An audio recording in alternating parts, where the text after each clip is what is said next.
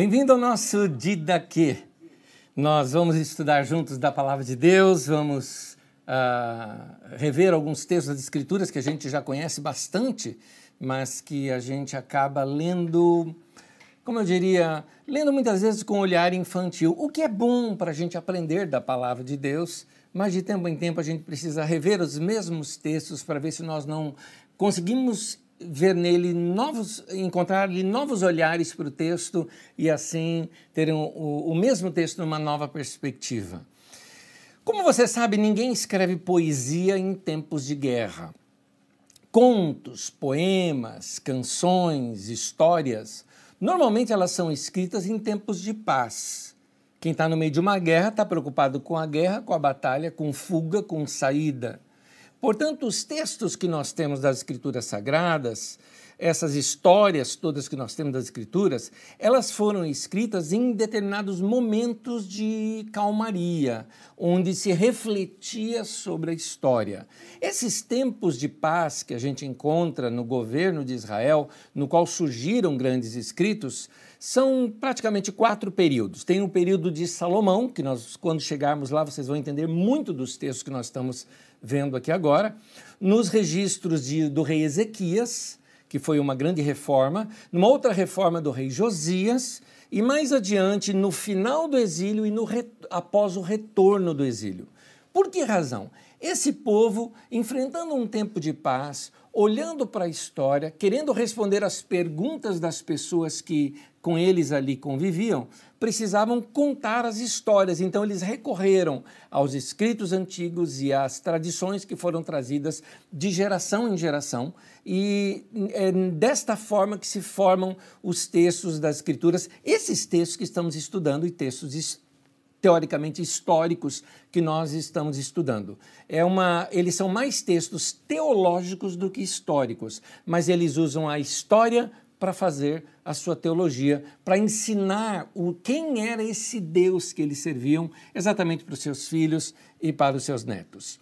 Por essa razão, eu não estou aqui entrando em muitos detalhes do texto. Vocês vão perceber que alguns textos eu salto, outros eu, eu, eu simplesmente eh, dou uma passada pelo texto, porque quando eu chegar nesses períodos, eu vou retornar e retornar para a gente entender o porquê que essa história foi contada naquele tempo posterior. Então, é assim que essas histórias vão ganhar um novo significado para nós. Vamos começar com o texto das Escrituras Sagradas em 2 Timóteo, capítulo 3, versículos 16 e 17, que diz assim: Toda a Escritura é inspirada por Deus e útil para o ensino, para a repreensão, para a correção e para a instrução na justiça para que o homem de Deus seja apto e plenamente preparado para toda boa obra. Como você nota, a escritura sagrada ela foi inspirada, ela não foi ditada por Deus. Uh, não foram homens possessos pelo Espírito Santo que escreveram as escrituras, não foi uh, nenhuma citação, uh, não há nenhuma citação dessa maneira de que as escrituras tenham sido ditadas ali e as pessoas simplesmente transcrevendo. Não é isso. Mas elas são inspiradas, são inspirações divinas e todas elas devem vir para o nosso ensino. Eu acho a Bíblia um livro fascinante, mas ela precisa ser lida de uma maneira correta e não como um livro mágico. Por isso que eu disse na introdução, é diferente uma criança lendo a história, como por exemplo hoje do Gênesis, é, uma criança ouvindo a história é, do povo é, escravo no Egito, que é libertado, que atravessa o Mar Vermelho, que tem todos aqueles milagres. É diferente essa história quando a gente conta para criança, porque elas são como que cápsulas e as crianças ainda não percebem a revelação que tem ali dentro dela. E quando adultos, nós já desprezamos as cápsulas e o que nós queremos é o conteúdo que está ali dentro. A tradição da Bíblia Sagrada, ela tem muitas tradições, por exemplo, do Oriente Médio dentro dela. Os primeiros autores pegaram contos já existentes de outros povos e deu a eles novos significados. Por exemplo, é notório que textos como o Dilúvio, por exemplo, já haviam sido escritos muito tempo antes dos textos sagrados talvez os primeiros textos sagrados, perto do ano 900 e pouco, no século X, eh, sendo ali do século X esses textos sagrados, eles perderam Uh, eles acabaram pegando escritos que vinham de muitos séculos antes, por exemplo, escritos de, do século 20, 22, 18, muitos séculos antes, outros escritos. Só que esse, eles, eles pegaram essas histórias para servir de invólucro para a verdade que eles queriam passar. Era uma transformação de pensamentos dos seus ancestrais para um pensamento radicalmente novo, trazendo novas concepções sobre Deus, o mundo e a humanidade. Quando nós comparamos a Bíblia com a literatura do Antigo Oriente Médio, nós vamos notar que existe essa herança, essa similaridade comum entre eles, mas nós notamos um grande abismo teológico e ideológico que os separa. Então, se mantém as tradições dos contos, mas são transformados para transpor dentro deles novas ideias. Isso para nós é muito interessante, porque muita gente que não conhece a Bíblia muito bem, ou às vezes até nós mesmos, temos a tendência em pensar nos textos bíblicos como sendo ultraconservadores, ou algumas pessoas até pensam assim, com ideias ultrapassadas. Mas eu quero mostrar para vocês, ao longo desse ensino, que a Bíblia contém textos que eles são revolucionários. Inclusive com ideias, queridos, que se fossem apreciadas nos nossos dias agora, nos trariam mudanças sociopolítica e econômica muito interessantes, mas muito mesmo. É interessante como muito do nosso conhecimento bíblico não veio por pesquisa própria, não é? A maioria de nós, o que conhece das Escrituras Sagradas, conhece porque alguém contou, porque alguém falou. E eu estou desafiando você não só ler as Escrituras, mas também ler as outras coisas paralelas que tem no mesmo tempo da Bíblia Sagrada. Por isso que eu coloco aquela linha do tempo para você que está na apostila passada. Aquela linha do tempo te permite você perceber, olha, nesse tempo estava acontecendo tal coisa em tal lugar, que tal eu ler coisas desse tempo? Você começa a compreender melhor aquela época, aquela situação em que tudo isso uh, ocorreu. Hoje mesmo nós vamos estudar sobre o Êxodo, e estudando sobre o Êxodo, você vai ver uh, uh, figuras fantásticas ali, porque o Êxodo é o centro de toda a teologia uh, dos hebreus. Quando você compreende o Êxodo, você compreende aquela palavra que para eles era imutável, palavra essa que os profetas se baseavam para criticar, acusar e até condenar alguns dos seus líderes políticos na época, os seus reis, não é? Na época, porque eles tinham fugido desse propósito original de Deus que se encontra nessa verdade do Êxodo. Uh, nós precisamos começar a compreender um pouquinho melhor os textos bíblicos, por isso hoje nós vamos estudar então essa história do Êxodo. Chuna comigo em oração, eu quero orar com você nesse momento, pedindo a Deus para que fale conosco nesse instante. Vamos orar. Senhor, eu oro para que esse tempo seja um tempo de aprendizado. Abra minha mente, abra a mente dos meus irmãos também que nós possamos ter uma compreensão muito mais profunda das Escrituras Sagradas. Senhor, que nós possamos também ter a sabedoria de como tirar lições daquele tempo e trazer para os nossos dias. Amplia nossa mente, amplia o nosso entendimento, fala conosco enquanto nós estudamos a tua palavra. Em nome de Jesus. Amém. Amém. Então, no tema de hoje, você já viu aí a história do Êxodo. Quem está escrevendo o texto, ele está olhando para o passado. Ele está remontando a história desse povo e lançando os fundamentos das suas origens. A base da nova nação estava exatamente aqui: um povo que sai de uma situação de exploração debaixo da maior potência do mundo daquela época, que era o Egito, e vai para sua terra e dá início a uma história totalmente nova, conceitos novos, é, por causa de uma promessa que foi dada ao seu patriarca Abraão de que ele seria um povo justo, um povo no qual ah, todas as famílias, até aquelas que eram da roça, que não tinham nem vez nem voz no meio das outras cidades, dos outros estados, dos outros, uh, uh, dos outros reinos, não é como era chamado na época, teriam dentro dessa nova nação. Os pobres teriam a sua terra, os injustiçados teriam seu direito. A vida ela seria comunitária.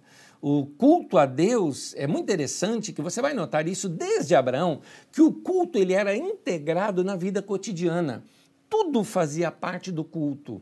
Então, desde a arte, as canções, as experiências, e tem mais, o culto ele poderia ser realizado em todos os lugares. Mais adiante em Israel, quando Israel começa a se desviar dos princípios de Deus e começa a imitar os princípios das outras nações, Israel começa a criar ele cria um templo, ou seja, todo mundo que quisesse adorar a Deus agora não podia mais adorar lá no seu lugar, tinha que adorar lá no templo. A Páscoa, que era celebrada nos lares, agora tinha que ser celebrada lá no templo. As festas eram centralizadas na capital, lá em Jerusalém, quando, na verdade, você vê Abraão Cada lugar onde ele tinha experiência com Deus levantava um altar. Jacó a mesma coisa, Isaac a mesma coisa. O povo de Israel tinha essas experiências de caminhadas, como, são, como é a caminhada pelo deserto. Montava-se os acampamentos, levava o tabernáculo junto. Onde eles iam, o tabernáculo ia junto. Não sei se vocês conseguem perceber nessas imagens a imagem da igreja. Por isso que eu estou insistindo em nós entendermos bem o Antigo Testamento, porque hoje nós temos uma ideia deturpada da igreja. A gente confunde igreja com o templo, quando os profetas estavam falando contra o templo.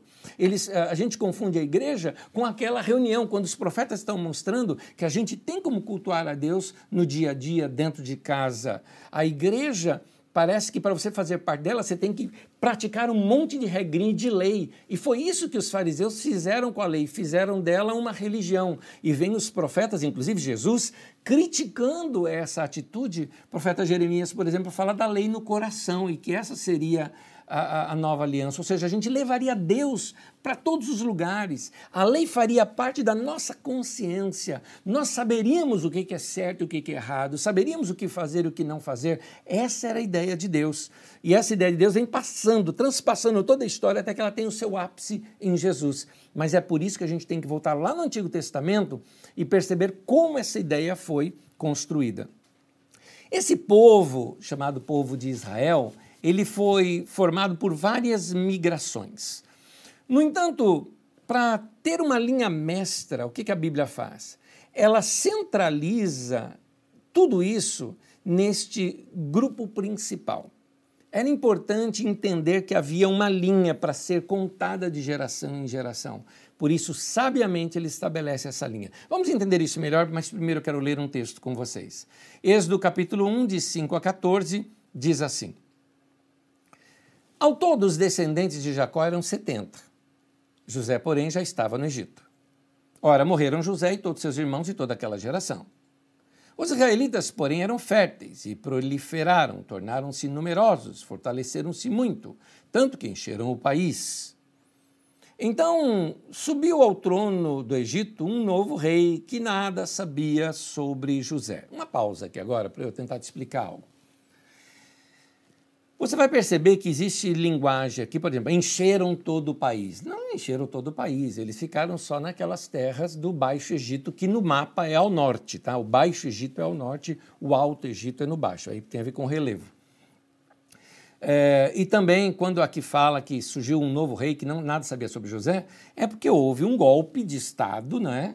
foi tirado aquela, aquela, aquela linhagem dos, dos Ixos, que dominavam o Egito nesse tempo, e entrou um outro faraó com uma outra linhagem, uma outra dinastia, e eles não tinham compromisso algum com José e com o seu povo. Na verdade, o povo de José seria todo o povo hebreu, que o povo hebreu é uma grande mistura de vários povos semitas e cananeus. É? Mas a Bíblia traça isso como sendo uma só família, porque fica mais fácil nós decorarmos dessa maneira. Continua aqui. Disse ele ao seu povo: Vejam, o povo israelita é agora numeroso e mais forte do que nós. Temos que agir com astúcia para que ele para que não se tornem ainda mais numerosos e, no caso de guerra, aliem-se aos nossos inimigos, lutem contra nós e fujam do país. Estabeleceram, pois, sobre eles chefes de trabalhos forçados para os oprimir com tarefas pesadas. E assim os israelitas construíram para o faraó as cidades celeiros de Pitom e Ramessés. Todavia, quanto mais eram oprimidos, mais numerosos se tornavam e mais se espalhavam. Por isso, os egípcios passaram a temer os israelitas e os sujeitaram a cruel escravidão. Tornaram-se-lhe a vida amarga, impondo-lhes a árdua tarefa de preparar o barro e fazer tijolos, executar todo tipo de trabalho agrícola, e em tudo os egípcios os sujeitavam à cruel escravidão. Para formar essa nação, é, foi necessário juntar muita gente que vieram de vários clãs, vários povos, várias tribos, uh, vários grupos. Ao longo dos nossos estudos, nós vamos revendo isso, tá? Que eu estou citando aqui, até te mostrando na Bíblia Sagrada como que isso vai sutilmente mostrando para a gente como se formou aquela nação de Israel. Porque você já leu aqui no texto que eram 70 quando foram para o Egito. 400 anos depois, ser 3 milhões o número não bate. Então teve que ter outros povos ali que se juntaram a ele, que a Bíblia mesmo fala isso, o próprio texto bíblico fala de outros escravos, outros povos. Então você vai notar que foram várias migrações até chegarem naquela terra prometida. Só que sabiamente eles escrevem essa história contando a história do povo principal ali. Sem dúvida nenhuma, teve luta para sair do Egito e a mais empolgante foi essa, né? essa grande luta para sair do Egito pois é a história do grupo que teve ali nas barbas do Faraó e conseguiu escapar.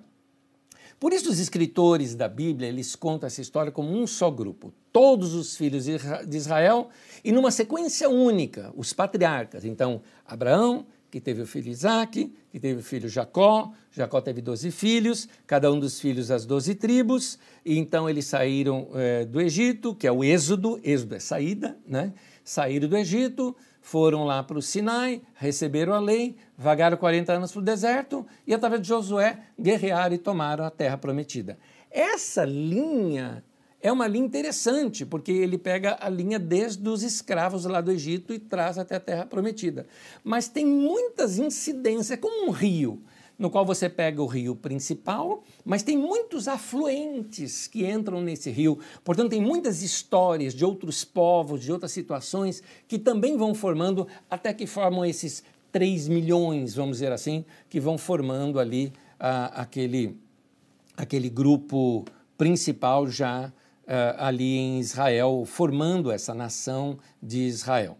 Por isso, é importante nós sabermos que esta é uma narrativa simplificada de um processo muito maior que implicou lutas pela libertação em vários lugares. Depois nós vamos estudar um pouco mais sobre eles, é, cada uma dessas situações e, e, e de, de várias experiências que eles foram tendo. Nós vamos começar antes pela narrativa que o próprio povo valorizou mais e tomou como exemplo esse pessoal que saiu do Egito. Para entender isso um pouquinho mais, temos que entender primeiro essa opressão grande que havia sobre aquele povo que estava ali naquelas terras chamadas terras de Gozen. Uh, grande parte do que era produzido no Egito ia para o faraó. E o faraó exigia um imposto de 20%, tanto que na história é contada como sendo José o autor disso tudo, que era um quinto dessa história. Aliás, eu não sei se você sabe, um parêntese dentro de outro, na história do Brasil a gente tem essa história de um quinto. Quando a coroa portuguesa resolveu taxar todo o ouro que saía do Brasil em um quinto, e esse quinto, ou seja, 20% de todo o ouro do Brasil, tinha que ir exatamente para a coroa portuguesa. Não era para Portugal, mas para, para o rei, para a riqueza pessoal do rei por isso que era chamado o quinto dos infernos. Tem muita gente que pensa que quinto dos infernos é um escalão, né? Lá no inferno que tem o, o, o quinto subsolo. E penso até que isso é bíblico. Na verdade, essa expressão é uma expressão daqui do Brasil com relação às taxações da coroa portuguesa. Mas aqui nós vemos o quinto dos infernos, né? Lá do Egito, quando o povo, é, quando o faraó taxou é, é, com, com esses impostos altos toda a colheita do que se fazia. Aí ele resolve construir cidades armazéns em toda a região. E onde trabalhava ali os hebreus principalmente. Ele era assim, colocava trabalhos forçados. Não era escravo no sentido de escravos que nós pensamos aqui no Brasil, com uh, uh, pessoas amarradas, levando chicotada. Não é essa a ideia de escravidão. Tanto é que na, em toda a história do Egito não existe a ideia de escravidão no Egito.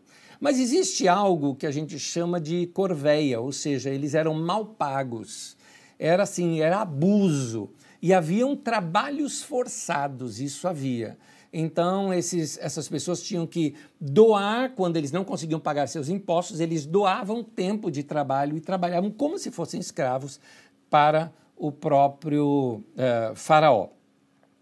Então, eles costumavam ali cuidar das plantações, que o rio Nilo era muito fértil, porque o rio Nilo dava aquelas cheias enormes, e quando recolhia das cheias, a terra era muito fértil para o plantio. Mas quando não dava mais para plantar, que era exatamente durante esse período de cheia, o faraó ocupava a mão de obra fazendo construções públicas do seu interesse, diques, canais, monumentos, armazéns, palácios.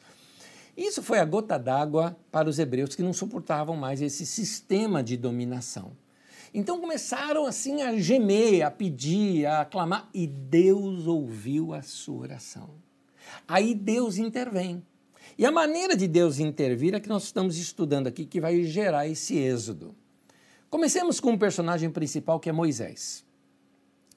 Moisés é um hebreu que liderou essa revolta contra a opressão. Ele foi educado na corte de Faraó e ele não suportou aquilo tudo que seus irmãos vinham passando.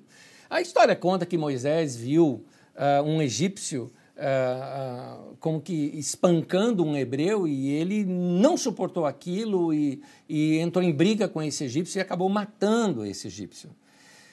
Uma vez descoberto o crime de Moisés, ele foge, foge para o deserto. E aí é interessante porque ele foge para uma terra muito longe, uma terra chamada Midian, que mais adiante nós vamos estudá-la aqui.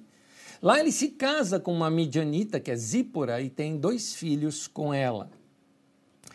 Dessa uh, descendência de. Uh, foi a descendência de Midian que deu nome ao local, a terra de Midian, ou Madian, como os árabes chamam aquelas terras até hoje. Madian foi o filho de Ketura, que foi a segunda esposa de Abraão. Moisés. É interessante o nome Moisés.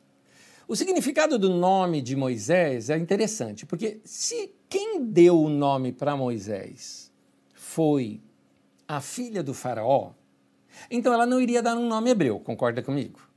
Até porque ela não falava hebraico. Então ela deu um nome egípcio. Então, se nós estudarmos o nome de Moisés como um nome egípcio, a gente chega mais perto do que significa o seu nome. Na verdade, é uma coisa muito simples.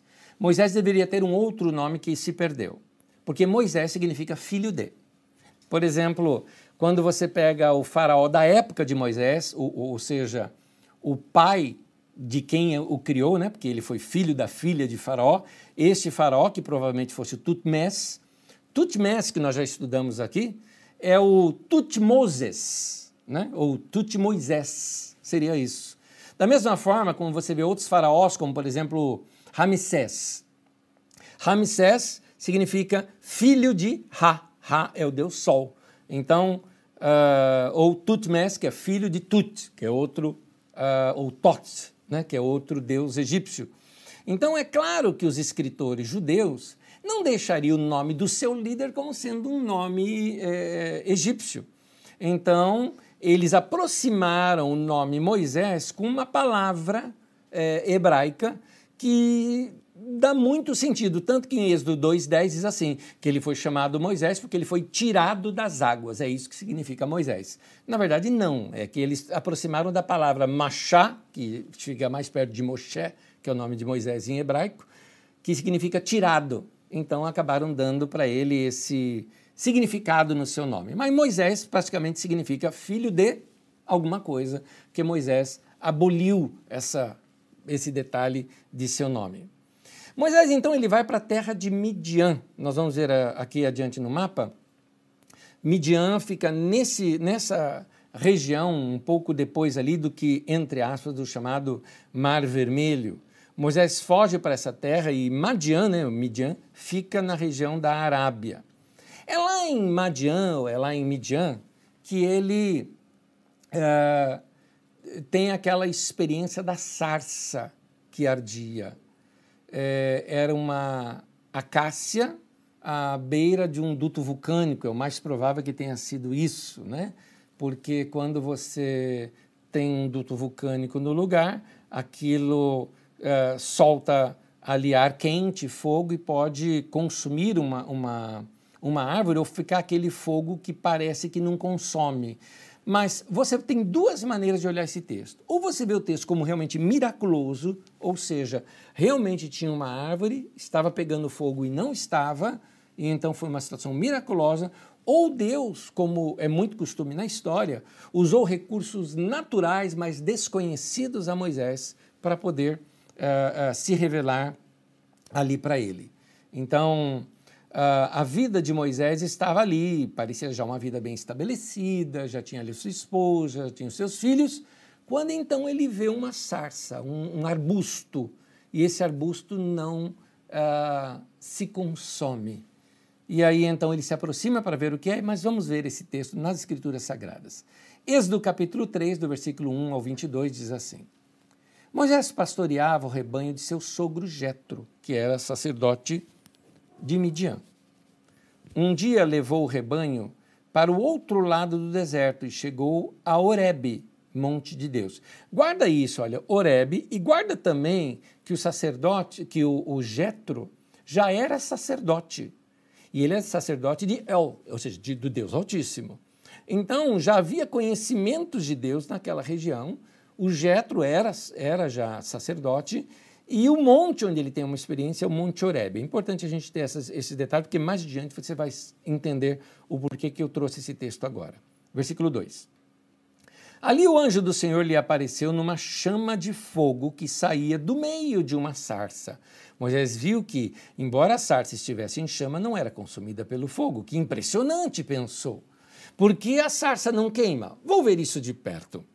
O Senhor viu que ele se aproximava para observar, e então, do meio da sarça, Deus chamou: Moisés, Moisés. Eis-me aqui, respondeu ele. Então disse Deus: Não se aproxime, tire as sandálias dos pés, pois o lugar onde você está é terra santa. Disse ainda: Eu sou o Senhor, eu sou o Deus de seu pai, o Deus de Abraão, o Deus de Isaque, o Deus de Jacó. Então Moisés cobriu o rosto, pois teve medo de olhar para Deus. Disse o Senhor: De fato, eu tenho visto a opressão sobre o meu povo no Egito. Tenho escutado o seu clamor por causa dos seus feitores, aqueles que o escravizam, e sei o quanto eles estão sofrendo. Por isso desci para livrá-los das mãos dos egípcios e tirá-los daqui para uma terra boa e vasta, onde manam leite e mel. A terra dos cananeus, dos hititas, dos amorreus, dos fariseus, dos heveus, dos jebuseus Pois agora o clamor dos israelitas chegou até mim e tenho visto como os egípcios os oprimem. Vá, pois, agora, e eu o envio a Faraó para tirar do Egito meu povo, os israelitas. Moisés, porém, respondeu a Deus: Quem sou eu para apresentar-me ao Faraó e tirar israelitas do Egito? Deus afirmou: Estarei com você. Esta é a prova de que eu sou, é, de que sou eu quem o envia. Quando você tirar o povo do Egito, vocês prestarão culto a Deus neste monte. Moisés perguntou: Quando eu chegar diante dos israelitas e lhes disser, o Deus dos seus antepassados me enviou a vocês, e eles me perguntarem qual é o nome dele, que lhes direi? E Deus disse, disse Deus a Moisés: Eu sou o que sou. É isso que você dirá aos israelitas: O eu sou me enviou a vocês.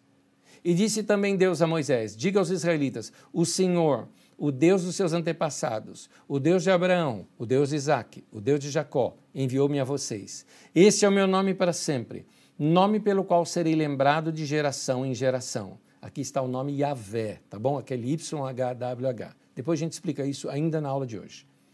Vá, reúna as autoridades de Israel e diga-lhes: O Senhor, Yahvé, o Deus dos seus antepassados, Elohim dos seus antepassados, o Elohim de Abraão, de Isaac, de Jacó, apareceu a mim e disse: Eu virei em auxílio de vocês, pois vi o que lhes tem sido feito no Egito. Prometi tirá-los da opressão do Egito para a terra dos cananeus, dos hititas, dos amorreus, dos ferezeus, dos heveus, dos jebuseus, terra onde manam leite e mel.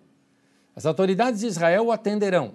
Depois você irá com elas ao rei do Egito e lhes dirá: O Senhor, o Deus dos hebreus, veio ao nosso encontro Agora deixe-nos fazer uma caminhada de três dias adentrando no deserto, para que ofereçamos sacrifícios ao Senhor, o nosso Deus, a Yahvé, nosso Deus. Eu sei que o rei do Egito não os deixará sair, a não ser que uma poderosa mão o force. Por isso estenderei a minha mão e farei os egípcios e ferirei os egípcios com todas as maravilhas que realizarei no meio deles. Depois disso, ele os deixará sair. E farei que os egípcios tenham boa vontade para com o povo, de modo que, quando vocês saírem, não sairão de mãos vazias. Todos os israelitas pedirão às suas vizinhas e às mulheres que estiverem hospedando em casa objetos de prata e de ouro e roupas que vocês porão em seus filhos e em suas filhas, e assim vocês despojarão os egípcios. Bom, com Moisés e uma união de outros líderes, os hebreus eles tentam convencer ali o faraó que deixasse sair para buscar uma vida nova em outros lugares. Mas Mão de obra barata é importante em qualquer lugar, não é para terminar as construções? Faraó sabia muito bem disso, então não ia abrir mão disso. É difícil um opressor conceder liberdade dessa maneira, então eles tinham que lutar para conseguir. Mas não tinham como enfrentar um faraó e todo o domínio do Egito. É aqui que Deus intervém. E você ouve falar bastante sobre as chamadas pragas do Egito. Faraó ele tentou impedir que os hebreus fossem embora, mas eles conseguiram atravessar ali águas, pântanos e fugir para o deserto. Para a gente entender melhor esse momento, vamos dar uma olhadinha em duas coisas aqui. Quando uh, Moisés tem ordem para sair ali das terras do Egito, uh, ele, ele foge para uma região que é chamada a região ali do deserto, depois ele foge em direção ao Sinai. Nesse caminho, ele faz uma travessia por algo que nós chamamos de Mar Vermelho. Para nós entendermos um pouquinho o Mar Vermelho, eu preciso te mostrar um pouquinho no mapa algumas questões aqui agora. Uh, o Mar Vermelho, inicialmente, é importante você saber o seguinte, que não existe de fato o nome Mar Vermelho no texto das Escrituras Sagradas.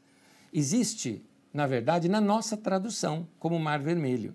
O texto original fala mar apenas ou mar de juncos.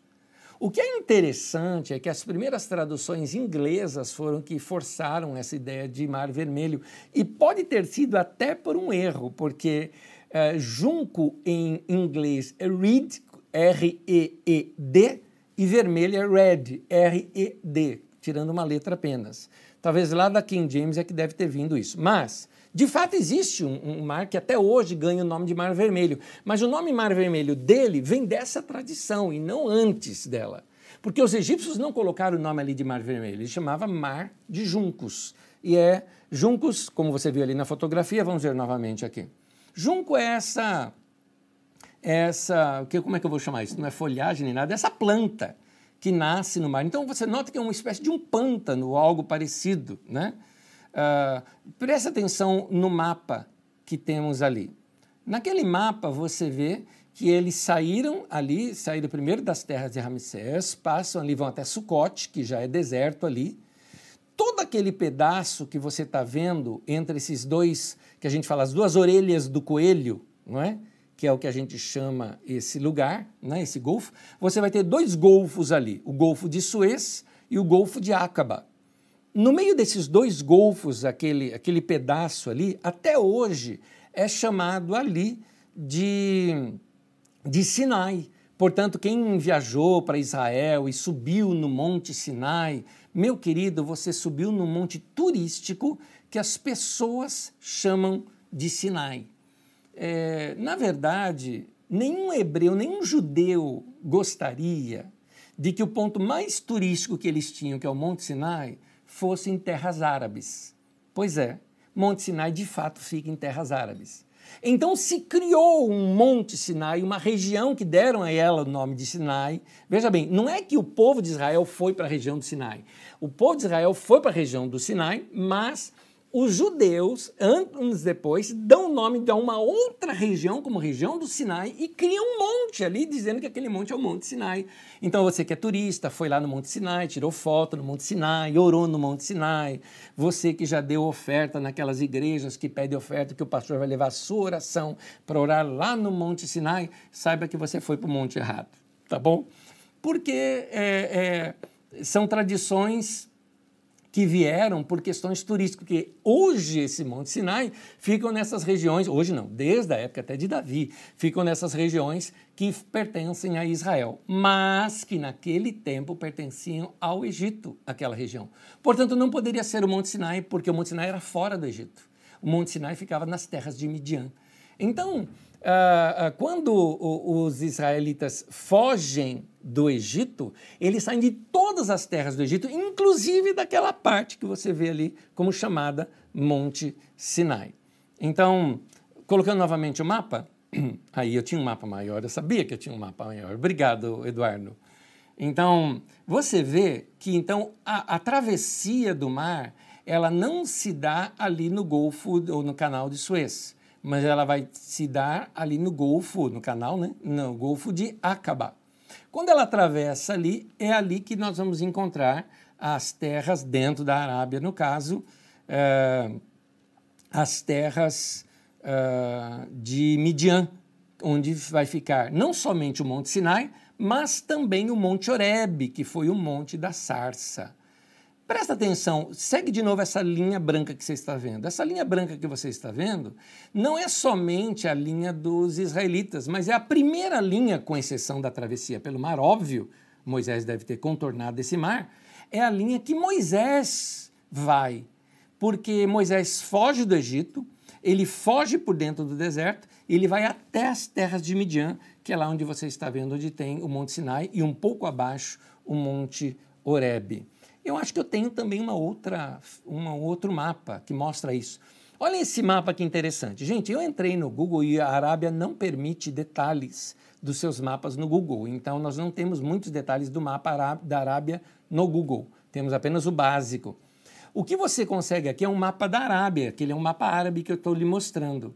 Onde você vê ali, o Golfo está exatamente ali à sua esquerda, e ali onde eu coloquei um círculo, tem um lugar muito interessante que em árabe até hoje chama al seria Arob, né? ou Oreb, soa muito como Oreb aqui. Ali é muito provavelmente o Monte Oreb, porque essa região é uma região montanhosa.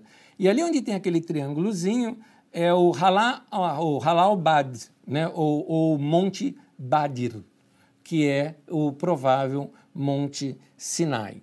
Eu explico isso um pouquinho melhor para vocês. Vocês perceberam que o Monte Sinai, os textos falam, por exemplo, bastante de nuvem de dia, coluna de fogo à noite. Vocês percebem isso nos textos que nós já lemos sobre os textos de Êxodo? É muito interessante pelo seguinte: uh, o que, que vo você tem hoje em dia que, ao olhar de longe, você veria apenas uma coluna uh, de nuvem? O que, que você teria hoje em dia que você veria assim como sendo um grande fogaréu? O que, que você veria dessa maneira? Então, é, é, nós temos duas maneiras de olhar esse texto aqui agora. Primeiro, nós temos uma, man uma maneira de olhar o texto da forma mais quando eu falar primitiva, não significa que ela é inadequada, por favor, tá? Estou falando que é um primeiro pensamento que a gente tem. A maneira mais literal possível, ou seja, mais primitiva possível, quando a gente lê um texto. Ou seja, de que o Sinai era uma montanha e Moisés subiu ali e a montanha encandeceu, aquela coluna de fogo ficava ali diante deles, tinha nuvem, até conta as histórias da nuvem atrás, da coluna de fogo atrás, da nuvem que cobria durante o dia também. Todas essas histórias são contadas em diversos momentos, em diversas maneiras, e você pode entender tudo isso de modo totalmente literal, miraculoso, mas aí fica aquelas perguntas: por que, que isso só aconteceu naquele tempo? Não acontece mais hoje? Por que, que Deus fez isso para aquele povo naquele tempo? Não poderia fazer hoje para a gente também? Por que, que esses milagres só ficam na história e não se repetem hoje? São perguntas que a gente se faz, pelo menos eu me faço, né? talvez você não se faça, mas eu me faço. Algumas pessoas falam, não, eu prefiro acreditar dessa maneira. Não tem nada de errado em acreditar dessa maneira. Pode se acreditar da maneira como você quiser, Uh, o importante é você, como eu disse, isso é só invólucro. O importante é a revelação que tem dentro dele, que é a revelação de um Deus poderoso, a revelação de um Deus que intervém, a revelação de um Deus que está com o seu povo. Mas Deus também não poderia ter usado situações naturais para uh, trazer esse povo para perto de si? Nós estamos falando de um povo que era filho de filho de filho de, entre aspas, de escravos. Um povo iletrado, um povo que morava numa planície, porque aquela região toda do Egito é de planície, então eles não viam montanhas ali perto, uh, só acostumado com planícies e águas. Eles fogem para um lugar que é um deserto, e finalmente, depois de, de, da travessia do pântano ou do mar, ou do mar de juncos ali, o que, que nós temos? nós temos uma grande montanha que solta fumaça e solta fogo. Não seria um vulcão? É interessante, porque existem vulcões ali perto de Ágaba, por exemplo, de, de, de Acaba. Por exemplo, esse monte que eu lhes falei, o Monte Bedr, que é um vulcão extinto já hoje, não é? mas que ele explicaria muito bem o texto. Interessante que hoje eu vi isso num mapa de hoje, né? e pelo menos esta montanha aparece, inclusive no Google, né? como Hala, eu não sei ler isso aqui, Hala al-Bedr, né? em árabe. Hala significa vulcão ou lava, e Bedr significa lua cheia.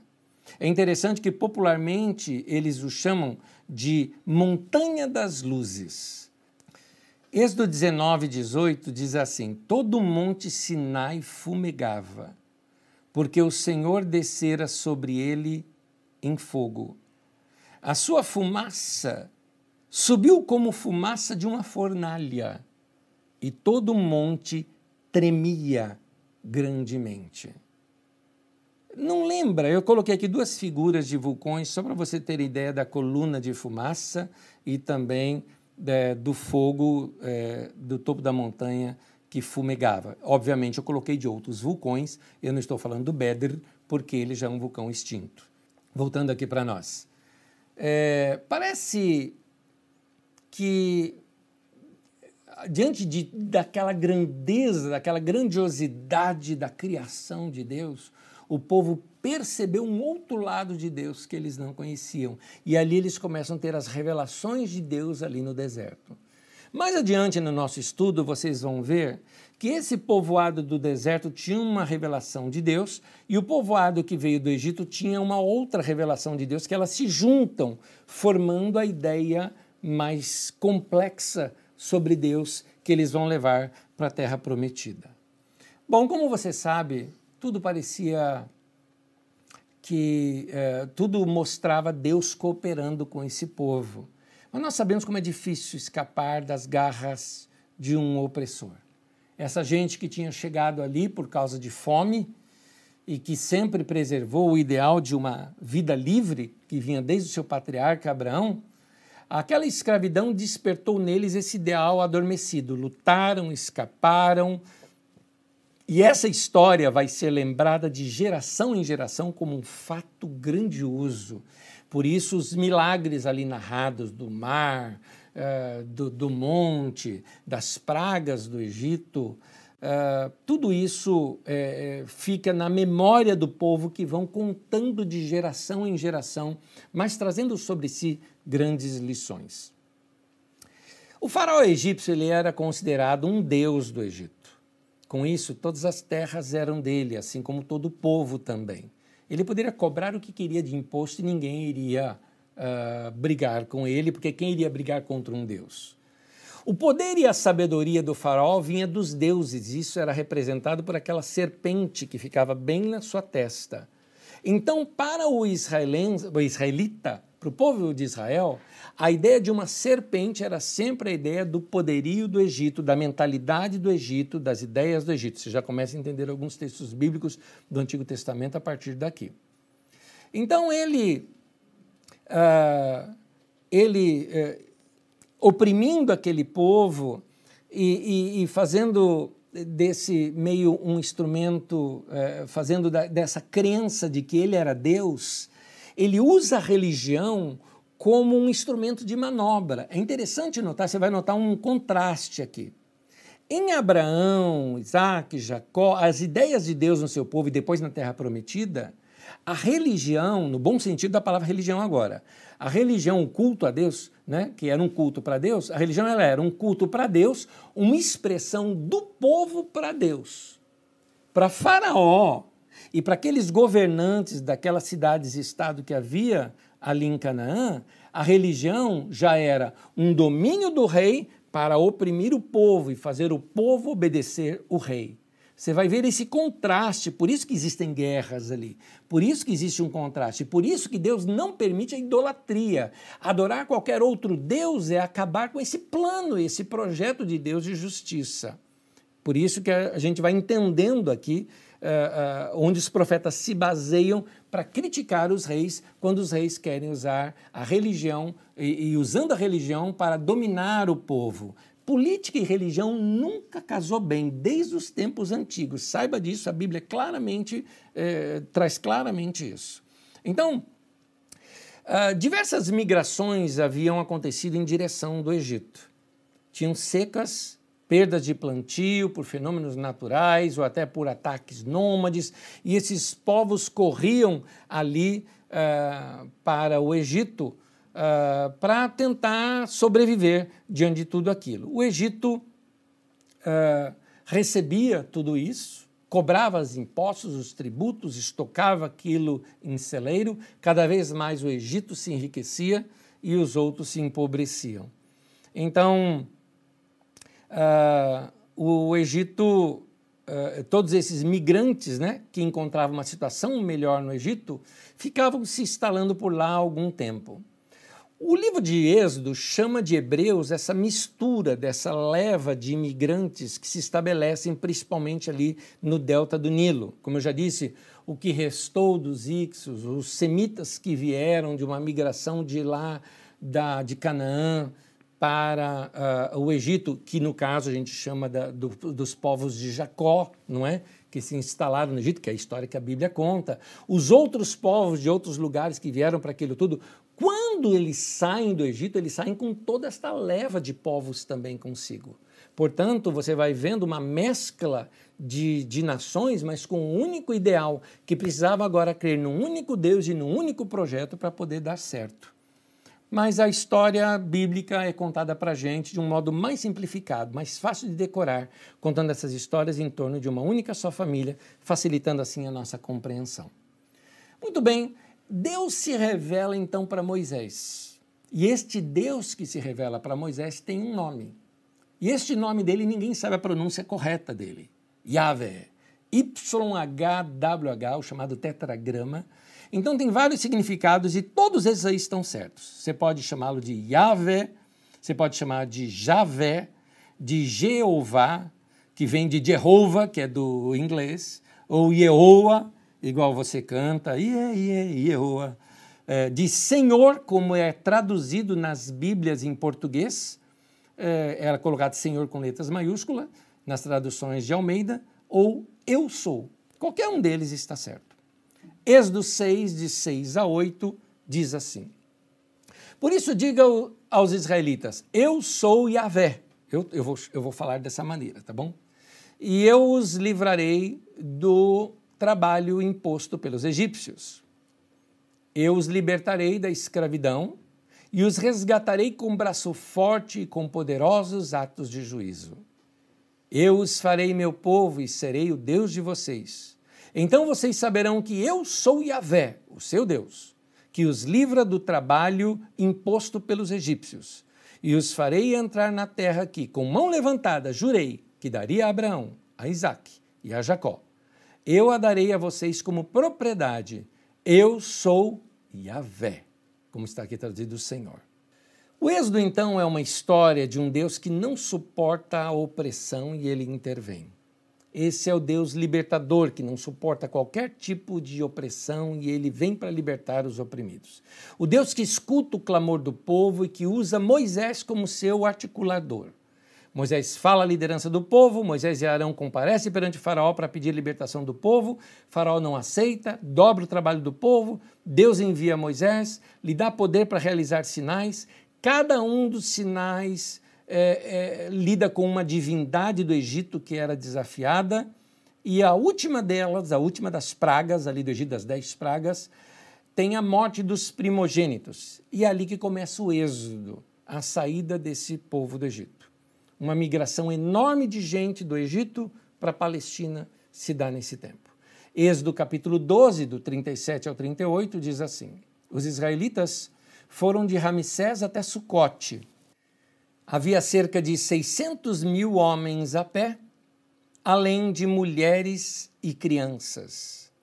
Grande multidão de estrangeiros de todo tipo seguiu com eles. Nota aí o texto já vai mostrando que tinha outros povos juntos. Além de grandes rebanhos, tanto de bois como de ovelhas e cabras. Como você vê, esse movimento de migração que foi liderado por Moisés, este profeta de Jeová, aquele Deus que toma partido dos mais fracos, provavelmente esses camponeses não teriam tido a coragem de enfrentar uma migração revolucionária tão grande sem uma religião de fé desse tipo. Aquela revolução converteu-se num ato religioso. A luta contra o rei transformou-se numa luta entre deuses. De um lado, Faraó, com os direitos sobre a vida de todos os egípcios, e de outro, Javé, que escutava o clamor daqueles que eram oprimidos. A fidelidade nesse movimento revolucionário exigia esta lealdade exclusiva a Javé. Qualquer outro Deus poderia representar um retrocesso à escravidão, enquanto que Javé era o Deus que os libertava. Até aí por enquanto. Olha só. Quando Israel se organiza como nação, essa história passa a ser a base da revelação de quem era esse Deus. Quem é Javé? É o Deus libertador.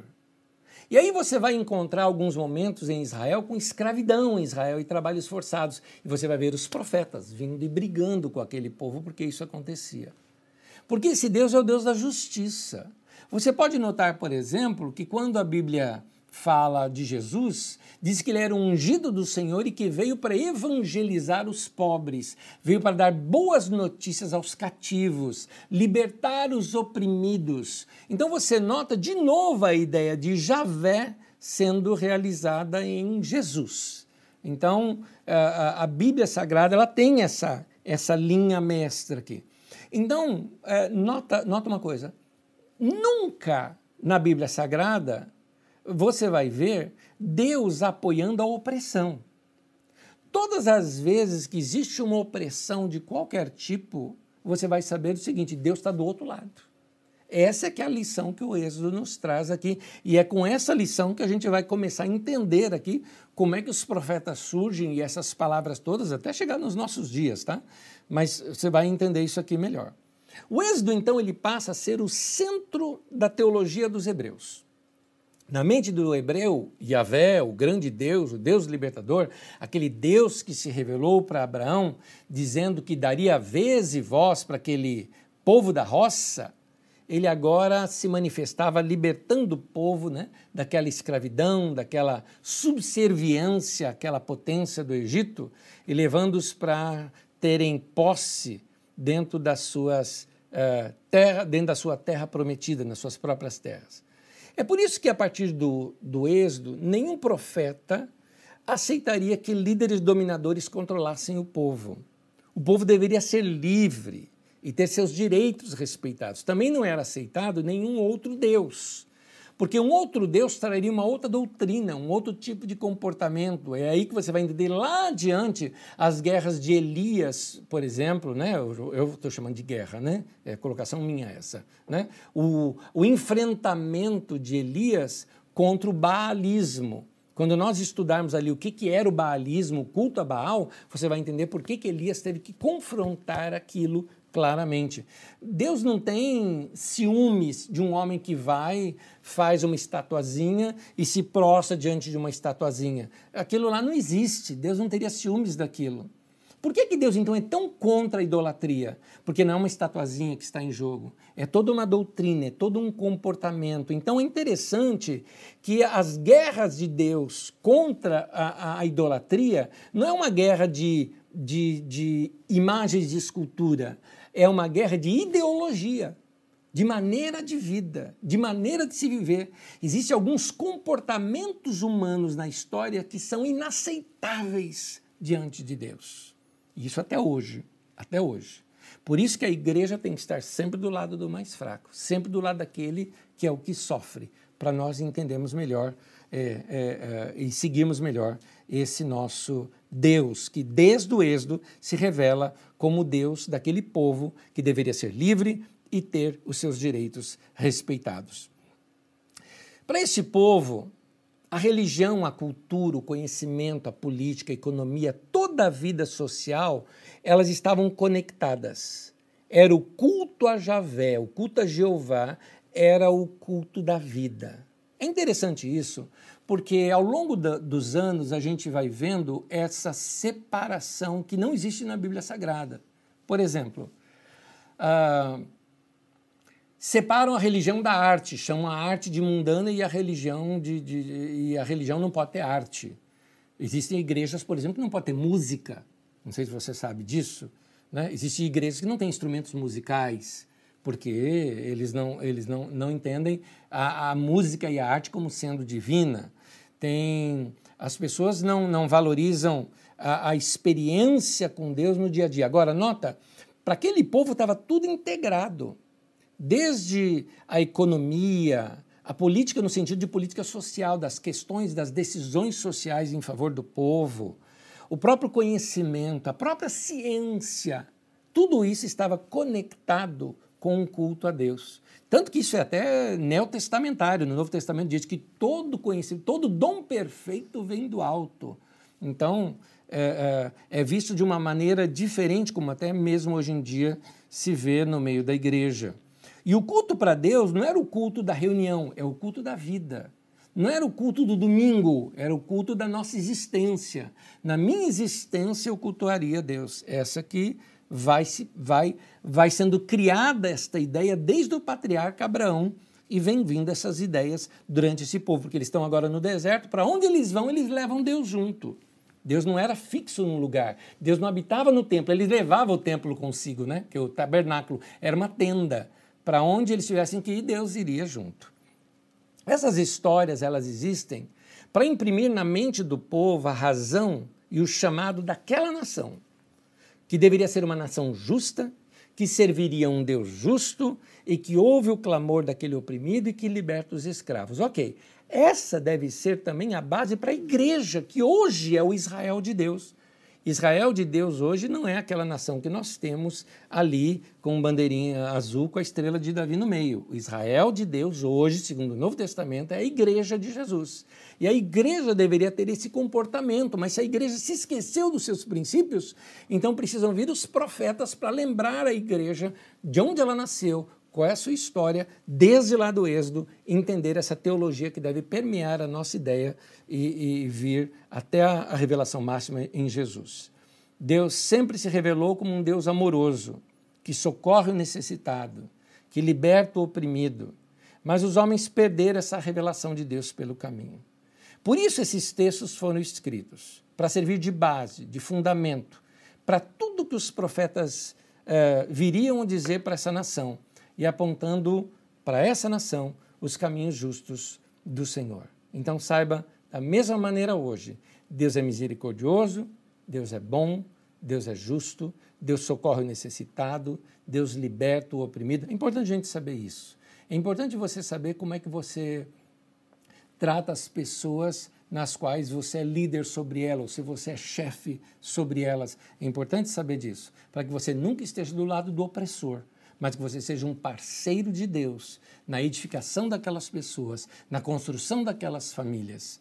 E saiba você também que muitas vezes sofre na mão de um chefe, que sofre na mão de um opressor, ou você que me ouve de um outro país, de alguns outros lugares, onde você sofre até perseguição por, pelas coisas que você é, crê e serve teu Deus, saiba de que Deus está do lado também daquele que é oprimido, e Ele sempre liberta, Ele é justo e ele não falha. Esse é o nosso Deus, é o Deus que é revelado no Êxodo, por isso esse texto do Êxodo está nas Escrituras Sagradas. Precisamos então o que fazer? Ir abrindo, lendo essas histórias, lemos essas histórias, e as histórias são cápsulas. Essas histórias, nós vamos tentar abrir cada uma delas, e ao abrir essas histórias, nós vamos começar a entrar no que elas revelam para nós, na vida de Deus que está ali, nas experiências daquele povo com Deus. E isso nós vamos fazer já na próxima aula nossa. Estamos voltando aqui para responder algumas perguntas, perguntas muito interessantes. Tem pergunta aqui que vai, vai dar quase que outra aula, como por exemplo sobre as pragas do Egito, coisa parecida. Mas eu vou responder aqui na ordem. A Jane Souza me pergunta: então a nação de Israel é firmada ou formada, deve ser, de várias culturas, como São Paulo, por exemplo?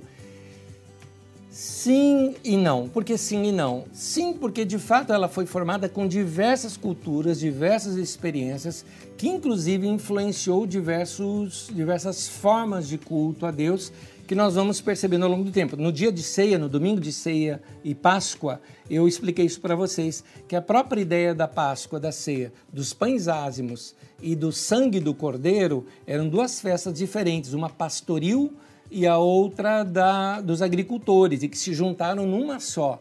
Então eles vão pegando as culturas, mas elas vão convergindo tudo para um único Deus e para um, uma, uma única uh, revelação de Deus. É muito interessante isso. O que dá para notar é que existe diversas revelações de Deus em outras culturas.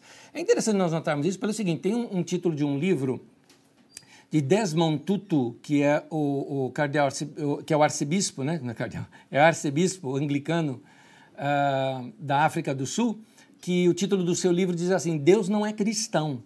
Ou seja, Deus não é propriedade nem do cristianismo nem do judaísmo, Deus está acima. Inclusive, gente, assim, jogando muito aberto com vocês, Deus nem é propriedade das escrituras sagradas, como alguns neocalvinistas começam a colocar nos dias de hoje, como se Deus estivesse preso às escrituras sagradas. Não, as escrituras foram inspiradas por Deus e Jesus mesmo fala que elas existem para apontar para Jesus.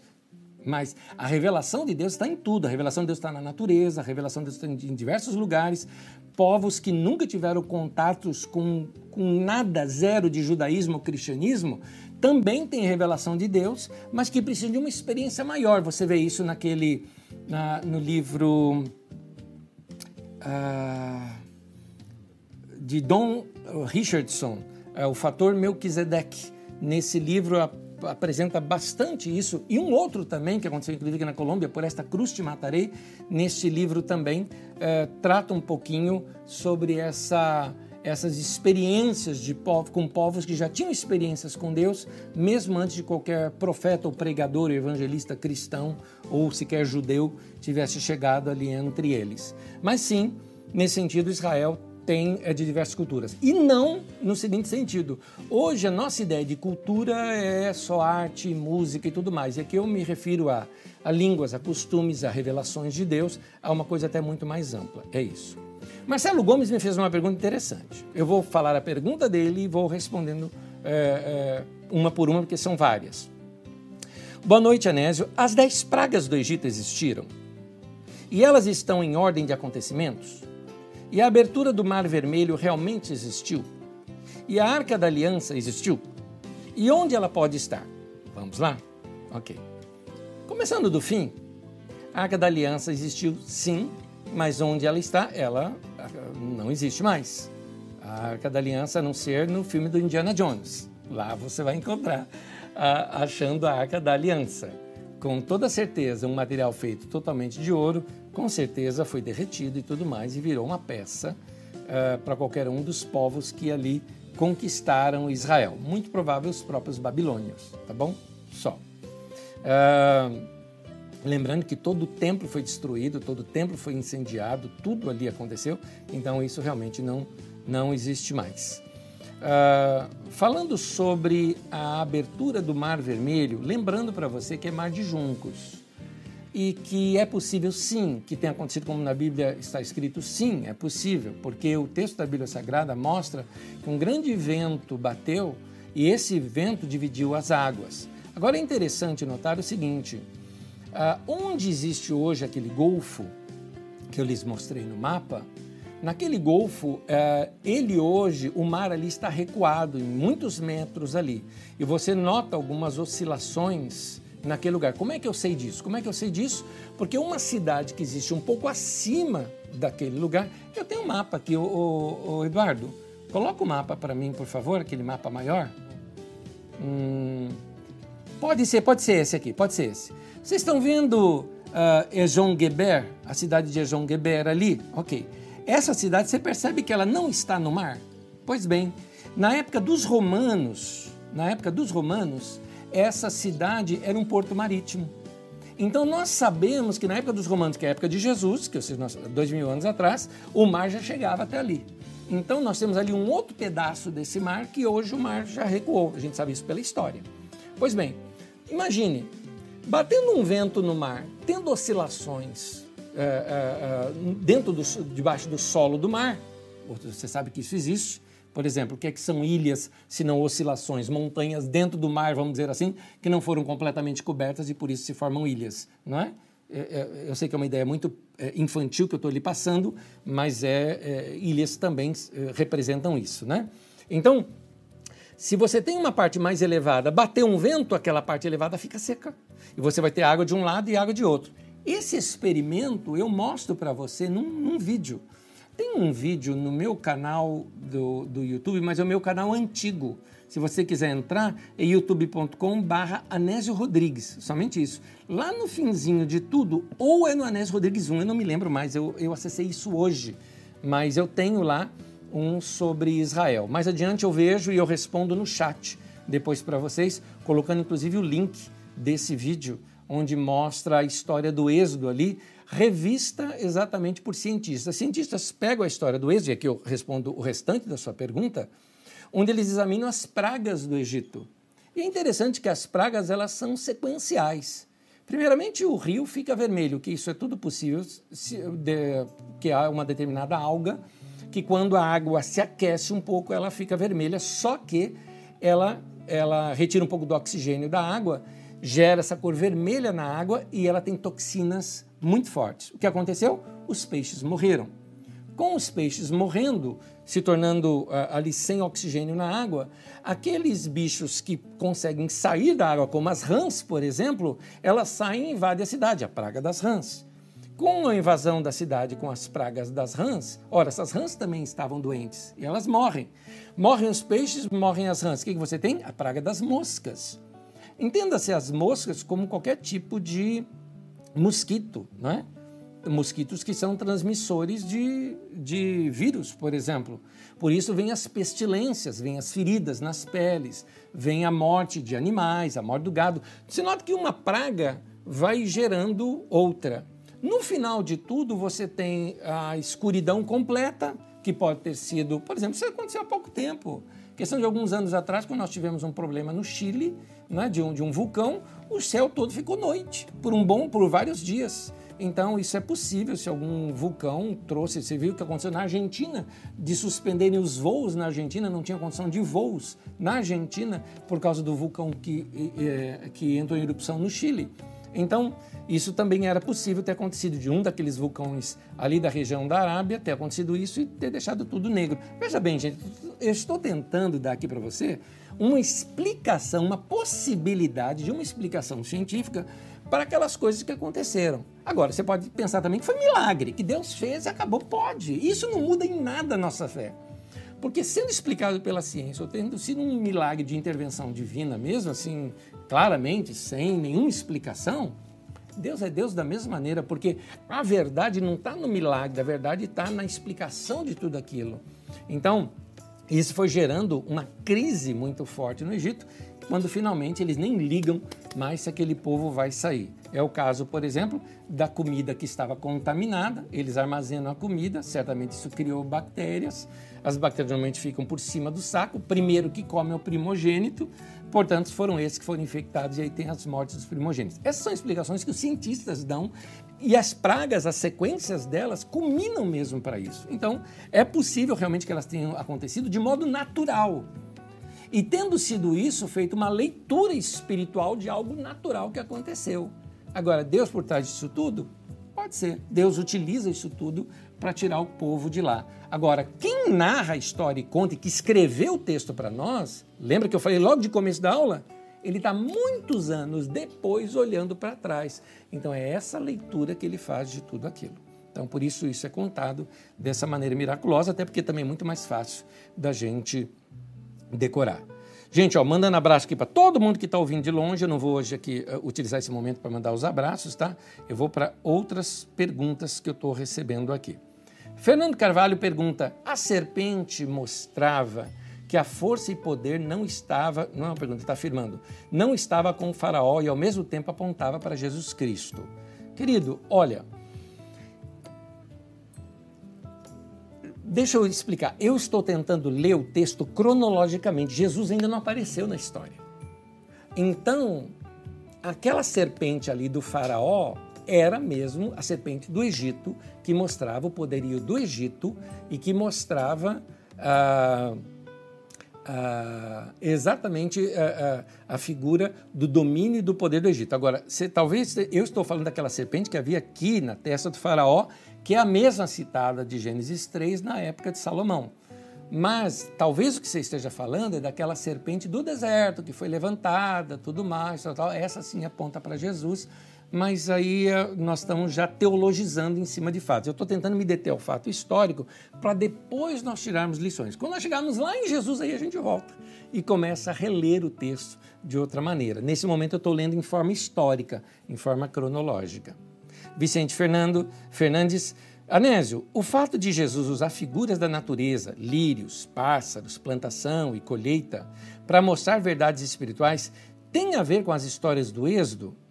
Vicente, assim como as parábolas, ou assim como essas histórias que Jesus conta, ou os exemplos figurativos, servem para nós como invólucro para a gente entender uma verdade, assim também as histórias do Êxodo servem como invólucro.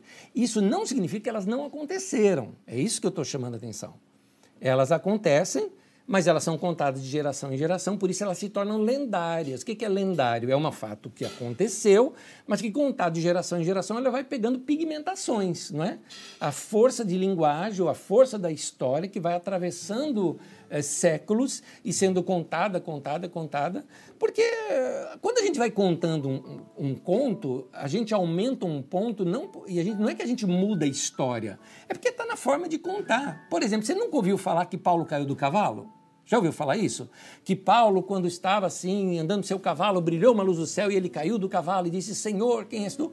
Me mostra isso na Bíblia. Não tem que Paulo do cavalo. Não tem. Você procura lá, não tem. Então a gente guarda, a gente acha que tem, porque é, é a nossa mente que, imaginando a cena, cria essas coisas. Então, muitas vezes, contar de geração em geração, ela vem sofrendo essas, esses. É, é, é, esses acréscimos e detalhes, por isso que ela se torna lendária. Mas ela é só um invólucro. A gente não pode se deter na, na, nos contos. A gente tem que entender a história que está dentro. É aquela revelação de Deus que está ali dentro. Yara Morim me pergunta, Anésio, como é clara a Bíblia, principalmente na questão da idolatria? Ao mesmo tempo, difícil de entender como, como muitos, mesmo lendo, não compreendem que devemos adorar somente a um Senhor. Verdade, Yara. É, é, qualquer outra coisa, Deus não terás outros deuses diante de mim. O que é que Deus quer dizer com isso? Não tem outras formas de dirigir, não só a nação, a igreja, o povo, ou até a sua vida pessoal, além dessa doutrina de Deus. Qualquer outra doutrina, ela está completamente fora ah, da vontade de Deus e ela é idolatria. Ela é idolatria. Agora, aquele momento que chega as, as perguntas, não deu nem tempo de eu ler. Do jeito que vem aqui, eu vou mandar. Vamos lá.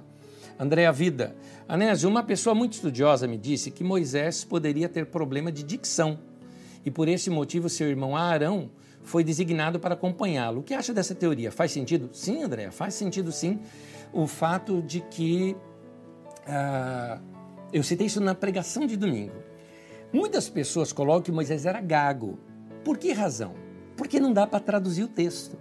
O texto diz assim: eu, eu vi isso no original, tá? Eu, pesado de boca, pesado de língua. Pronto, Moisés falou isso. O hebraico é muito sucinto. O que é pesado de boca, pesado de língua? No domingo eu citei que Moisés de repente falaria assim: eu não sei falar em público, como é que eu vou enfrentar o faraó? Eu vou falar com ele, eu não vou nem saber articular direito as minhas palavras diante dele. Então vem Arão, que sabia discursar melhor, e discursa no lugar de Moisés. Agora, poderia ser que Moisés fosse gago? Poderia. Então tem sentido também. Já pensou? Moisés está falando assim para Deus: Deus, já pensou eu chegar lá diante de Faraó? E assim, imagina quanto tempo leva para marcar uma audiência com o rei, com o, o principal governo, com o imperador da maior nação do mundo daquela época. Moisés consegue a audiência, chega diante do faraó e começa o fa, fa, fa, fa, faraó. Não ia dar, entendeu? Então, pode ser que ele fosse gago, então ele pede para o Arão substituí-lo. Agora, a gente não sabe qual é a razão. A razão é que o texto da Bíblia diz: pesado de boca, pesado de língua. Que isso significa? A gente supõe. Então não está errado o que ele te disse, mas também não está errado dizer que fosse a falta de habilidade de falar em público, ou que ele travasse ao falar em público, seja o que for. Era essa, esse foi o problema realmente de Moisés, segundo o texto bíblico. Sebastião Peixoto, em que fase das escrituras Jeová passou a ser considerado Deus da ira? Uma boa pergunta, Peixoto. É o seguinte. Aí é que está o caso. Jeová passa a ser revelado a partir de Moisés. Então, qualquer texto que, como você vai encontrar texto lá na época de Abraão citando Jeová, se Jeová ainda não estava revelado, como é que ele aparece para Abraão sendo Jeová? Então, esses textos foram escritos depois, certo? Ok. Você vai ter, isso faz parte provavelmente da nossa próxima aula, você vai notar que essas migrações diversas que tiveram, também existem migrações reversas as migrações que vieram agora para Canaã. A principal que a gente tem é a que vem do Egito. Mas existia um povo já no deserto. Então você vai notar que nós temos na Bíblia Sagrada tradições do povo que cultuava Deus no deserto e as tradições do povo que aprendeu, que veio aprendendo de Moisés, que vieram do Egito. Nas tradições do povo que vieram do Egito, Deus é o Yahvé, ele é chamado de Yahvé, ele é um Deus pessoal, ele é um Deus amoroso, ele é assim. Ele é um Deus, ele fala: Eu ouvi o clamor do povo, eu desci para falar com o povo. Então, é interessante, os textos são muito pessoais. Já nas tradições do deserto, Deus está lá em cima, na montanha, quem se aproxima morre, a montanha dá medo. Então, são duas tradições de Deus que vão se juntando e os escritores bíblicos mantêm as duas e vêm trazendo. Só Jesus para nos explicar isso lá nas páginas do Novo Testamento. Mas vamos construindo aos poucos, mas não está errada a sua pergunta. A sua pergunta ela elucida algo sim. De fato, a ideia de um Jeová, que era chamado na verdade mais de Elohim, tá? ou de El na sua maioria, El Shaddai, El alguma coisa, né? Que são as tradições do deserto, elas são mais tenebrosas, temerosas, não é? Impõe isso, enquanto as que vieram lá do, do, da migração do Egito trazem um Deus muito mais pessoal. E elas se juntam na teologia, que o povo vai entendendo isso lá adiante. Mas nós vamos construindo isso junto, tá bom? Uh, Valdir Rodrigues, o populacho que a Bíblia cita seria esse povo misto. É, na verdade, o populacho é a população, o povo, povoado, né? É, é esse o termo ali. Mas, de fato, Israel, o que eu quero lhes mostrar é o seguinte: Israel era sim um povo misto. As doze tribos eram povos diferentes, que tiveram tradições diferentes, que se juntaram numa só. Quem vai contar a história conta como uma só família, trazendo uma unidade maior a eles. É isso. No entanto, todos eles têm sua ancestralidade em Abraão e as suas experiências vão se juntando numa só. Isso não é diferente do povo de Deus hoje em dia, não é verdade? Quando você fala assim, eu sou cristão, tá bom. Você é um cristão da linha uh, católica ou da linha protestante? Ah, da linha protestante, tá, da linha protestante de Lutero, da linha protestante calvinista, da linha protestante anabatista.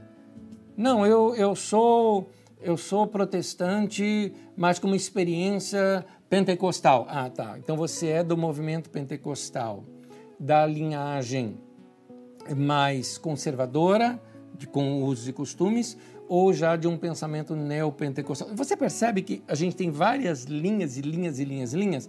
Ah, não, mas eu sou católico, católico romano, católico ortodoxo grego ou copta, ou você uh, é das, das outras tradições católicas orientais.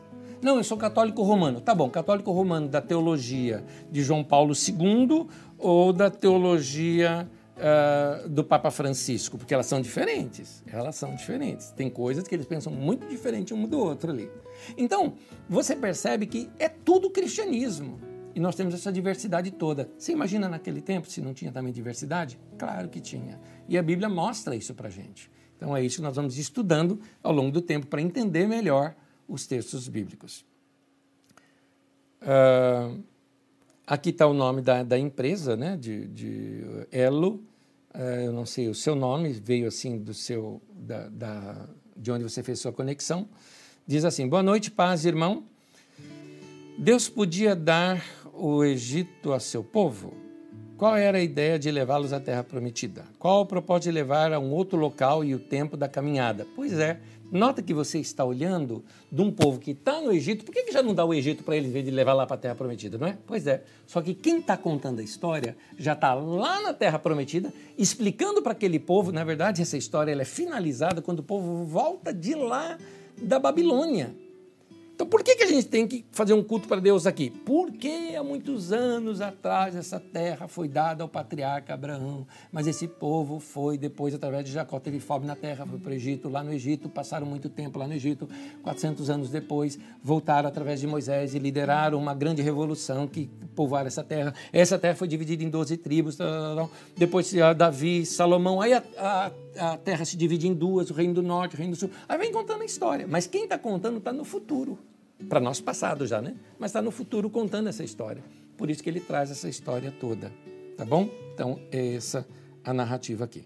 Gente querida, é, eu acho que eu posso responder as demais perguntas a partir do nosso chat. Se você tem mais alguma pergunta, coloca lá no nosso chat. Eu vou ter aqui o prazer de responder para cada um de vocês qualquer pergunta que eu souber responder ou puder te responder. E vamos ler a Bíblia Sagrada, porque lendo é que a gente consegue compreendê-la melhor. Leia, pesquise, pergunte, faça perguntas, leia de diversas formas. Chegaram mais perguntas aqui para mim. eu vou responder essas últimas e então eu, eu, eu, eu saio para o chat, tá bom? Deixa eu responder essas últimas aqui. Marco Aurélio Fonseca, boa noite, Anésio. A sua concepção, eu não li nenhuma, estou lendo aqui direto. Na sua concepção, qual seria o motivo por trás de nunca encontrarem o corpo de Moisés? Eu acho que seria uma grande idolatria do povo se eles encontrassem o corpo de Moisés. Aliás, arqueologicamente, nós não temos prova alguma de Moisés. Não existe nada na arqueologia que aponte para Moisés. Mas eu acredito que Deus permitiu isso também para que não houvesse essa, uh, essa idolatria né, sobre um antepassado e isso desviasse a atenção do povo. Alexandren pergunta, pastor, os livros da Bíblia estão em ordem cronológica? Existe alguma razão de estarem nessa ordem? As duas perguntas são interessantes. Primeiro, se estão em ordem cronológica, não. É, inclusive, vocês me permitam, existe no mercado uma Bíblia chamada Bíblia Cronológica. Eu não recomendo, tá bom? Porque ela segue um panorama tradicional da Bíblia Cronológica, ou seja, aquele panorama é, no qual coloca os cinco primeiros livros como sendo escritos por Moisés e tudo mais. Eu acho que ela erra muito em cronologia, por se chamar Bíblia cronológica, tá bom? Mas a gente vai estudando junto e você vai tirando a sua própria conclusão. Eu vou colocar minha cronologia aqui, mas eu dou a liberdade de você mesmo pesquisar e ver que a cronologia é, é, eu acho uma cronologia muito mais histórica que eu apresento do que essa apresentada pela Bíblia cronológica, que eu não recomendo. Mas a primeira pergunta dele, pastor, os livros da Bíblia estão em ordem cronológica? Não. Existe alguma razão de estarem nessa ordem? Sim. Vamos entender que os livros do Antigo Testamento, eles eram inicialmente, vamos dizer assim, uma Bíblia judaica, ok? Então, se eles eram dos judeus, tem uma razão dos judeus de terem aquilo daquela maneira. Primeiro porque eles precisavam antes ter a chamada, eles, eles são vários compêndios. O primeiro compêndio é chamada Torá, para nós é chamado Pentateuco, que são os cinco primeiros livros da Bíblia que os judeus é que criaram essa ideia de que os cinco primeiros livros da Bíblia são escritos por Moisés. Ou seja, se os cinco livros são escritos por Moisés, então eles têm que vir primeiro acima de tudo. Então a Torá vem, e aí você vai ter ah, alguns ah, cânones de históricos, de poéticos, de profetas maiores, porque maiores, porque os livros são maiores, não é que o profeta é maior, que os livros são maiores, e os profetas menores, que os livros são menores. Ponto. Você tem ali os, os livros do Antigo Testamento. Gênesis, Êxodo, Levítico, Número e Deuteronômio como sendo o Pentateuco. E aí vem os livros chamados históricos. Eu vou, eu vou contestar isso, tá? Que é tudo que eu estou falando, mas estou dizendo que essa é a ordem. Então vem Josué, Juízes, Ruth, 1 Samuel, 2 Samuel, 1 Reis, 2 Reis, 1 Crônica, 2 Crônicas, Esdras e Neemias. Aí vem os livros poéticos, Salmo, eh, Jó, Salmos, Provérbios e Eclesiastes e Cantares Salomão, o Cântico dos Cânticos. E aí vem os profetas maiores. Isa, é, Isaías, Jeremias, Lamentações Jeremias, Ezequiel e Daniel. E aí começam os profetas chamados menores: Oséias, Joel, Amós, Obadias, Jonas, Miqueias, Naum, Abacuque, Sofonias, Ageu, Zacarias e Malaquias. Então, aqui você tem esse compêndio todo organizado dessa maneira. O que, que acontece? O que acontece é que eu acho que tem outra forma da gente ler. Por exemplo, Deuteronômio. Não dá para Deuteronômio ser escrito por Moisés. Porque ali conta a história, conta a morte de Moisés. Como é que Moisés escreveria da sua própria morte? Até porque ele está recontando coisas que já existiam no Êxodo. Claramente você vai perceber que Deuteronômio não é nem a mesma linguagem dos primeiros livros, né? do, do de Gênesis, Levítico e Números. Então, Deuteronômio começa um outro compêndio que eu chamo de história deuteronomista. Você vai perceber que um livro emenda no outro. A história deuteronomista é o seguinte: um grupo, você vai ver isso comigo mais adiante, um grupo de levitas do norte né, do, do, norte, começaram a escrever a história dentro da visão do norte, que ela foi reeditada na época de Ezequias, na época de Josias e finalmente no cativeiro babilônico ou pós-cativeiro babilônico. Então ele tem essas reedições da história deuteronomista. A história deuteronomista ela vai contar a história desde da lei ali de Moisés, do âmago da lei de Moisés, até a, o cativeiro babilônico. Então você tem os livros de Deuteronômio, Josué, Juízes, pule o livro de Ruth, 1 Samuel, 2 Samuel, 1 Reis, 2 Reis. Que, aliás, antigamente era, vamos dizer assim, era um livro só. Era um livro de reis e o segundo livro de reis, que foi dividido em 1 e 2 Samuel, é, é, 1 e 2 Reis. Que em algumas Bíblias estão como 1 Reis, 2 Reis, 3 Reis e 4 Reis. Tá bom? Então, esse compêndio, desde Deuteronômio até Reis, forma a história deuteronomista perceba na Bíblia Sagrada que depois se conta essa história todinha de novo, que é o quê? A história das crônicas. Então, primeira e segunda crônicas, primeira e segunda crônicas, Esas e Neemias. Você vai perceber que onde termina um livro, começa outro. A história cronista. Já o livro de Salmos era o, o, o saltério, né? Era o livro dos cânticos. São cinco compêndios de cânticos. O livro de Provérbios eram sete compêndios de Provérbios. E daí por diante vêm esses livros. E os livros dos profetas já são escritos em épocas diferentes. Nós vamos estudar tudo isso mais adiante. Mas valeu muito bem a sua pergunta. Como eu te disse, não estão em ordem cronológica, até porque os últimos livros a serem escritos possivelmente sejam os livros ah, de Joel e de Daniel, são os últimos livros a serem escritos. Na história, o último livro histórico seria o de Neemias, ele está lá bem no meio da Bíblia, e daí por diante a gente vai ver essas coisas mais adiante aqui nos nossos estudos, seguindo aquela nossa linha do tempo que está na sua apostila da semana passada. A propósito, se você não baixou a sua apostila, não esqueça de baixar a apostila dessa aula, tá bom? Lembre-se sempre que tem lá no nosso site e fica à disposição. Uh... Sebastião Peixoto pedindo bênção lá para Manaus. Que Deus abençoe esse povo, viu, Sebastião? Que Deus dê graça para vocês aí, meu irmão. Muita graça de Deus. Saiba que Deus não nos abandona nesses momentos. Um beijo aí para esse povo querido de Manaus. Ah, mais uma pergunta que chegou. Boa noite. Moisés foi criado em meio a outra cultura bem diferente dos seus antepassados. Por que ele? Ainda mais tendo problema na dicção, não seria mais fácil a distorção de algum ponto? Cláudia é que me pergunta isso. Cláudia, como eu te disse, essa história é contada lá adiante. Quem conta essa história não andou com Moisés. Então ele pega tradições, são tradições que ele ouviu, que ele escutou. Por que de muita coisa Um dia a gente vai saber perguntando para Deus, tá bom? Eu sei que algumas pessoas falam o seguinte: não, quando eu chegar no céu, eu não vou perguntar nada para Deus. É verdade, eu acho também que ele não vai perguntar nada. Mas o Paulo apóstolo fala que é, naquele tempo nós vamos, hoje, em parte conhecemos. E então, quando vier o que é perfeito, quando nós estivermos nesse novo momento de vida com Deus, ou seja, num céu, então nós vamos saber de tudo. Lá talvez essas perguntas sejam melhor respondidas que na minha cabecinha não dá. Deus abençoe vocês. Um beijo para todos. As perguntas que chegarem eu respondo depois no chat com cada um de vocês.